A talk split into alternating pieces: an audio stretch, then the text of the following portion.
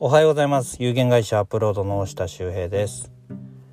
えー今回は、えー第2回目になりまして何かテーマをつけてこれからは話していこうかななんて思ってるんですけれども今回のテーマはですね自分の、えーとまあ、取り組みっていうところについて話していきたいなと思います。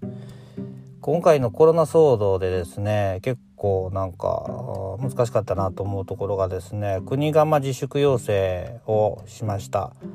えーまあ、3密とかっていうのがあったんですけれどもうんと自分がですね、まあ、会社経営するにあたって、えーどこまで、えやっていくことなのかどこまでやっちゃいけないことなのかっていうことを、え自分たちですごく判断しなきゃいけないっていうことが多かったと思います。でまあ今後なんですけども、えーそういったことをですねあの多分数回出てくるんじゃないかなっていう予想も兼ねてちっちゃなことからですねあのコツコツと常日頃からうん判断を早くするっていう部分に、えートレーニングしていくっていうことをやっていこうかななんて思いました。はいということで